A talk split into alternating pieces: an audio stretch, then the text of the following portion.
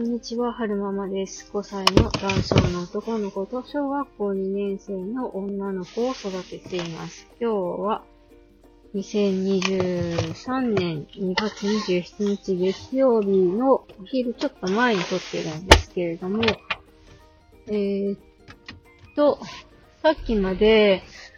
男性の子の方が可愛いについて思いを巡る、思考を巡らせてみたっっていうお話をね、収録を撮ったんですけれども、ちょっと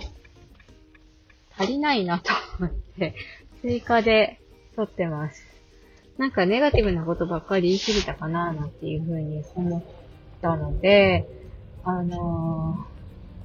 ー、はるくんが生まれたことでプラスになったこと私にとってプラスになったこともちょっと追加でお話ししておこうかなって思います。あのー、なんだろうな。はるくんが、断症を持ったはるくんが、まあ、いろんな病気を持ったはるくんが、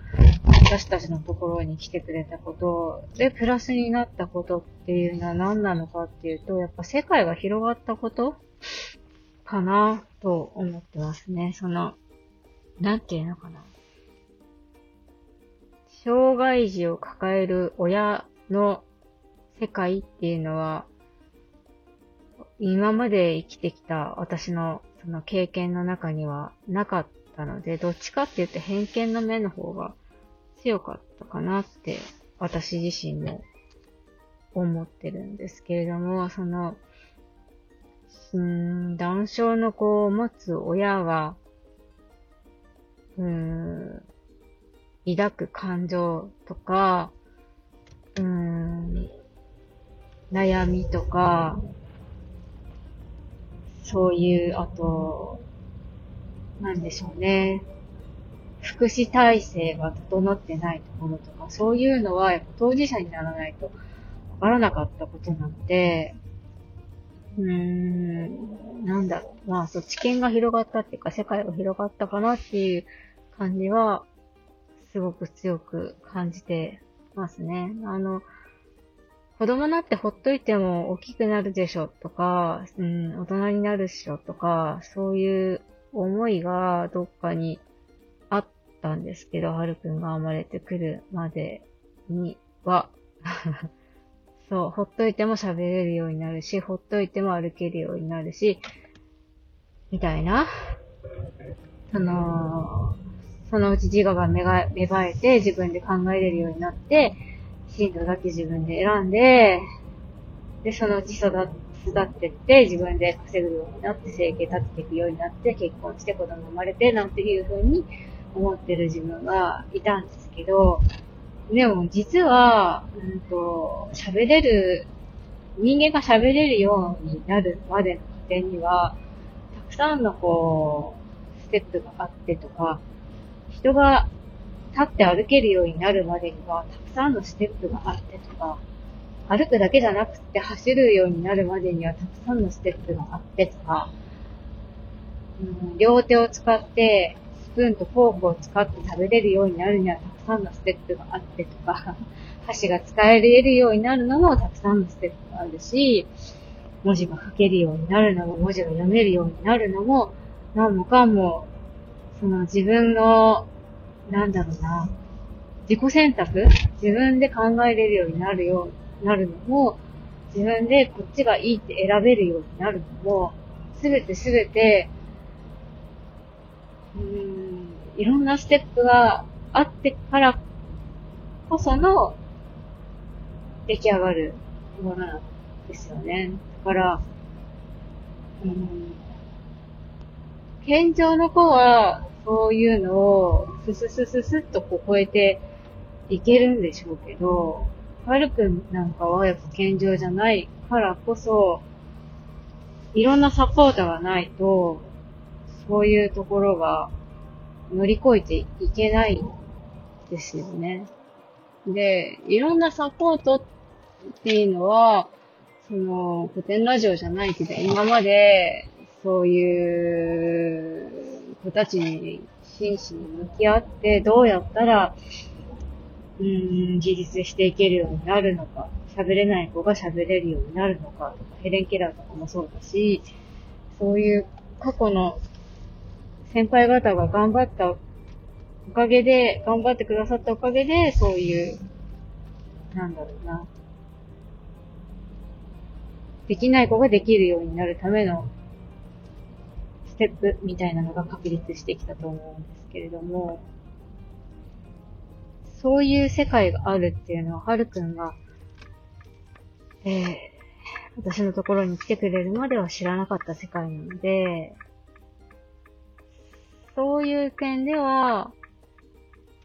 なんか、まあ、面白いって言えば面白いなっていうか、あ、こういう世界もあるのねっていう、ちょっとこう、人としてステップアップしたような気はしますね。そう。それと同時に、まだまだその足りてない部分がたくさんたくさんあるから、そこをやっぱり当事者として声を上げて、その、将来の、にも生まれてくるであろう男性の子たち、親御さんたちが、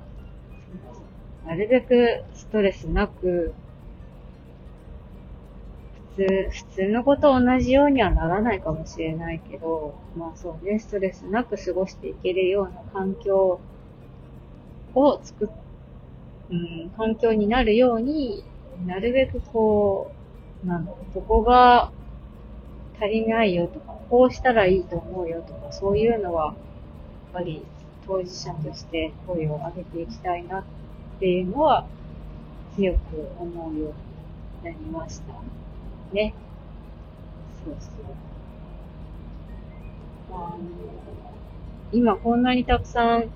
自発が増えていて、うん、いうのも、その、先輩方たちが声を上げてくださったおかげだと思うんですよ。その、母子分離で療育してもらって、で、その、間に、うん、仕事に行けたりとか、うんと、他のことを、家事ができたりとか、買い物に行けたりとか、そういうようにのができるようになったのって、ここ最近の話らしいんですよ。昔はそういうのがなかったから、そういう障害を持った子供がね、生まれた場合は、それまではバリバリ働いてたけども、えー、会社を辞めざるを得なかった。庭に入ざるを、入りざるを得なかったお母さんたちとか、たくさんいると思うんですよ。本当は働きたいけど、我が子のために辞めるとかね。でもやっぱりその、子供の人生もあるけど、親の人生もあるから、親のやりたいことを削って、我が子に捧げるのがすごく幸せなんだっていう人もいれば、うんそれじゃ満たされない人がいると思うし、だから、そうね。足りないなって思うところは、声を上げて、なるべく、みんなが、よりよく、ストレスなく過ごしていけるような環境になるといいなって思いましたね。何が言いたかったかっていうと、そうそう、と、はるくんが生まれたことで、やっぱ、うんと、私になったことは、私の世界が広がったよってことですかね。そう。それが言いたかったの。かな？なんかね、いろいろ研究も進んでるみたいで、その、どうして、その、トリソミ21番目の遺伝子がトリソミになってしまうのかとか、21番目の遺伝子が、3つになってたのを2つに直す技術とか、そういうの開発、なんか研究が進んでるみたいなんですけど、でもそれってやっぱりその、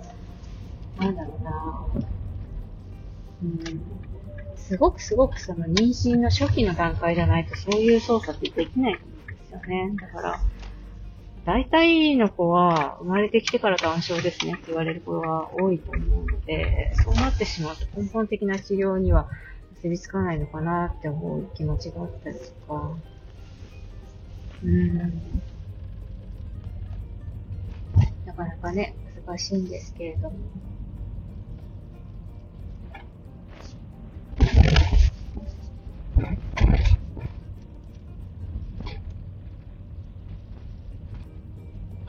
いかんね、なもやっとした感じで終わっちゃいますけど、職場に着いたので、おしまいにしたいなと思います。